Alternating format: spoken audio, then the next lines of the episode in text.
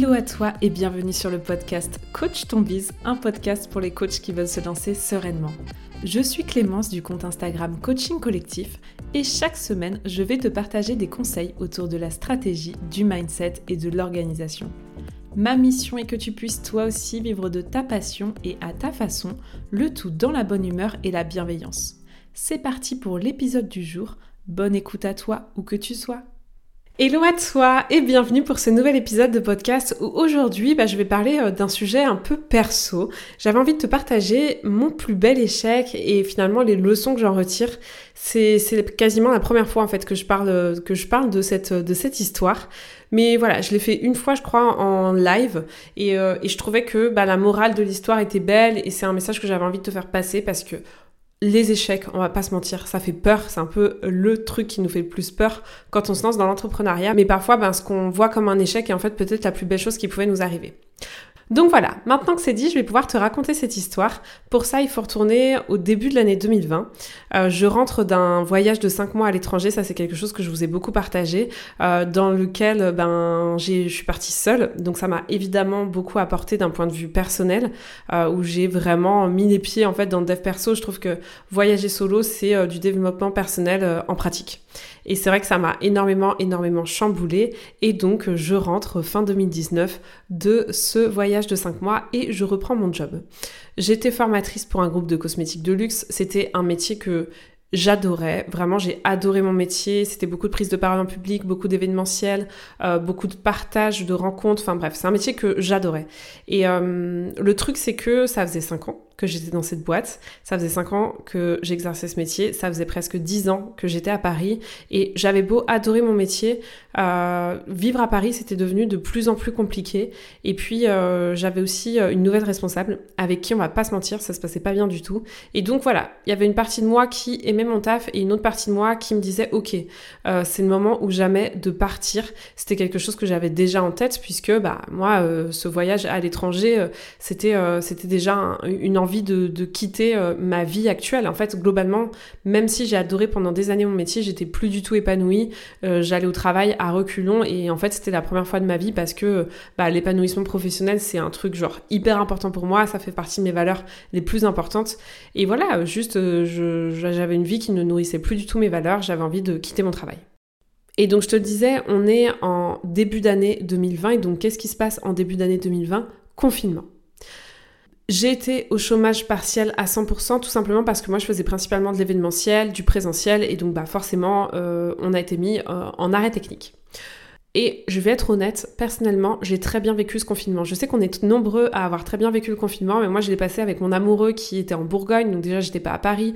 En plus, euh, bah, c'était la première fois qu'on pouvait vraiment être ensemble. Ça faisait pas très longtemps qu'on était ensemble et on pouvait passer euh, du temps ensemble alors que bah, normalement je devais être à Paris euh, toute la semaine. Donc bref, c'était un moment très très sympa et j'avoue que l'idée de reprendre le travail m'angoissait grandement.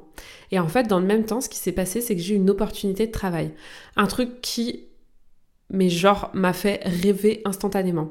Euh, une ancienne de mes euh, collègues euh, m'a mis sur un plan boulot d'un job en Suisse, à Genève. Donc moi je suis en Bourgogne, sachant que la Bourgogne c'est juste à côté. Donc un peu je me suis dit trop bien, ça me rapproche de chez moi. Ça voulait dire quitter Paris et donc j'étais pas du tout épanouie. Et en plus c'était un poste chez L'Oréal pour travailler en tant que formatrice pour Yves Saint Laurent et Lancôme. J'avais déjà travaillé pour Lancôme par le passé, c'est une marque que j'adore, j'aime beaucoup L'Oréal. Enfin pour moi c'était le poste rêvé. J'avais jamais imaginé en fait pouvoir combiner le métier de formatrice et le fait de ne pas habiter à Paris. Moi j'ai toujours dit j'adore mon job mais c'est vrai que je peux pas l'exercer dans un autre endroit que la capitale parce que tous les sièges sociaux sont à Paris. Mais j'avais pas pensé à la Suisse. J'avais pas pensé qu'il y a aussi des sièges sociaux en Suisse, Suisse encore une fois à côté de chez moi et là, je me suis dit, ok, trop bien. Donc là, j'ai commencé à franchement me projeter. Euh, j'ai passé tous les entretiens pendant le confinement. Je me souviens très très bien. Je m'étais formée à fond sur comment passer des entretiens. J'avais vraiment, je connaissais L'Oréal par cœur. Je m'étais vraiment préparée. Et moi, dans ma tête, voilà, c'était, euh, je, pensais plus qu'à ça. Je suis le genre de, personne un peu quand j'ai une idée en tête, je l'ai pas ailleurs, et donc j'avais cette idée en tête là et je l'avais pas ailleurs. Donc j'ai passé vraiment moi le confinement à préparer des entretiens, etc. Et ça s'est super bien passé. Premier entretien, gros feeling, je me suis hyper bien entendue avec la personne qui potentiellement allait être ma responsable. Deuxième entretien avec les RH, pareil, ça s'est super bien passé. En tout, j'ai fait trois entretiens et les trois entretiens se sont hyper bien passés. Autant vous dire que moi, dans ma tête, j'étais déjà là-bas. Euh, j'avais commencé à chercher la ville où on allait habiter, euh, j'avais même commencé à chercher des appartements. Enfin voilà, je suis le genre de fille qui me projette très facilement et donc je m'étais projetée très facilement. Et hum, on a repris le travail, puisque évidemment les processus de recrutement sont toujours très longs. On reprend le travail, donc très dur pour moi déjà, bah, juste de retourner à Paris, tout simplement parce que ben, j'avais aimé euh, ma vie à Chalon, que ça voulait dire quitter mon chéri, que ça voulait dire retrouver ma responsable, enfin tout plein de trucs qui franchement me faisaient pas rêver. Et, euh, et donc clairement, j'allais de plus en plus la boule au ventre au travail, mais j'avais euh, cet échappatoire de me dire ok bientôt c'est fini, je vais être chez L'Oréal, je vais être formatrice pour Lancôme et Yves Saint Laurent, je vais kiffer ma race. Et en fait, euh, bah, vous voyez certainement l'échec arriver. J'étais en fait dans la shortlist, il restait que deux personnes. Ils ont pris quelqu'un en interne et ma candidature n'a pas été retenue. Comment vous dire que mon monde s'est écroulé? À ce moment-là, on était en juin. Euh, je me suis dit, je, en fait, je, je pouvais plus me projeter sur mon métier actuel. Je pouvais plus me projeter sur ma vie à Paris. Je pouvais plus me projeter euh, sur le fait de collaborer avec ma responsable. En fait, j'avais déjà trop euh, mis ma tête euh, et, tout mon cœur dans cet autre projet, voilà, moi je me voyais déjà en Suisse. Donc ça a été très très difficile à vivre parce qu'il y avait à la fois bah, ce sentiment d'échec et de ne pas avoir été prise et de passer à côté d'un rêve, c'est un grand mot, mais en tout cas d'une sublime opportunité et d'un changement de vie. Et en plus, ça voulait dire rester dans quelque chose qui ne me correspondait pas. Et hum, ça a été dur à vivre, je pense euh, évidemment la première semaine. La première semaine, ça a été dur d'encaisser le coup, mais ça n'a pas duré plus d'une semaine. Pourquoi? Alors déjà parce que c'est un peu dans ma nature. Euh, je, je, je, peux pas rester trop longtemps dans des sentiments négatifs, euh, j'aime pas du tout, et donc très facilement je vois le côté positif, j'essaye de rebondir. J'ai une capacité à rebondir qui est assez forte et à pas rester dans voilà dans un sentiment négatif et à pas et à pas me ruiner le moral. Et en fait, c'est vrai que le dev perso me tournait autour depuis un moment. Euh, j'avais commencé à visionner pas mal de vidéos de David Laroche pendant le voyage. Le voyage m'avait aidé, je connaissais la PNL depuis très très longtemps. Et pendant le confinement, j'ai beaucoup regardé euh, des vidéos sur le développement personnel. J'ai adhéré à un programme avec David Laroche. Je me suis formée en ligne euh, à la PNL avec Paul Pironnet. Donc en fait, j'avais déjà pendant le confinement, parce que du temps libre et, parce que de l'intérêt pour le sujet, j'avais déjà mis un peu un pied dans le développement personnel, mais plus plus. C'est-à-dire que bah voilà, je me formais globalement. Et à ce moment-là, je me suis dit, ok, bah tu sais quoi, meuf, il n'y a pas que Interparfum dans la vie, il n'y a pas que être formatrice, il n'y a pas que les cosmétiques. Euh, tu peux aussi, toi, euh, bah, te créer ton propre projet et ça te donne envie tu es tenté, inscris-toi à une école de coaching. Et à partir du moment où cette graine a germé dans ma tête, une semaine plus tard, j'étais inscrite. En fait, au départ, je voulais faire la formation de David Laroche, l'école de coaching de David Laroche, mais bon, elle coûtait un bras, mais un bras entier, un bras bien musqué. Du coup, je me suis dit non, c'est pas possible. Et euh, j'ai trouvé une formation qui correspondait parfaitement à mes critères, euh, qui, est l'ICI euh, de Genève pour ceux qui connaissent.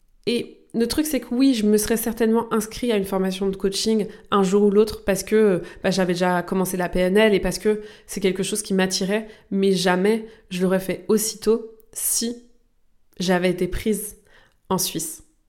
Et aujourd'hui, mais vous n'avez pas idée comme je suis heureuse de ne pas avoir été prise. Et après, l'histoire, vous la connaissez. Enfin, m'inscrire dans cette formation de coaching, ça a changé ma vie à beaucoup d'égards. Déjà, j'ai découvert le coaching et franchement, pour moi, c'est un truc incroyable. Euh, je sais que si vous m'écoutez, c'est que vous avez forcément un peu cet attrait-là euh, pour, pour notre métier. Mais c'est vrai que, enfin voilà, ça a été une révélation pour moi, à la fois le fait de me former au coaching, le fait de me former à la PNL. Et bah, ça a littéralement changé ma vie d'abord changer ma vie personnelle parce que bah, je suis encore plus heureuse aujourd'hui que je pouvais l'être avant, mais ça a aussi changé ma vie pro parce que bah, parce que j'ai découvert tellement de choses. Enfin, j'avais jamais eu de compte Instagram, j'ai créé un compte Instagram juste pour ça. J'ai lancé mon activité, j'ai pu quitter mon travail.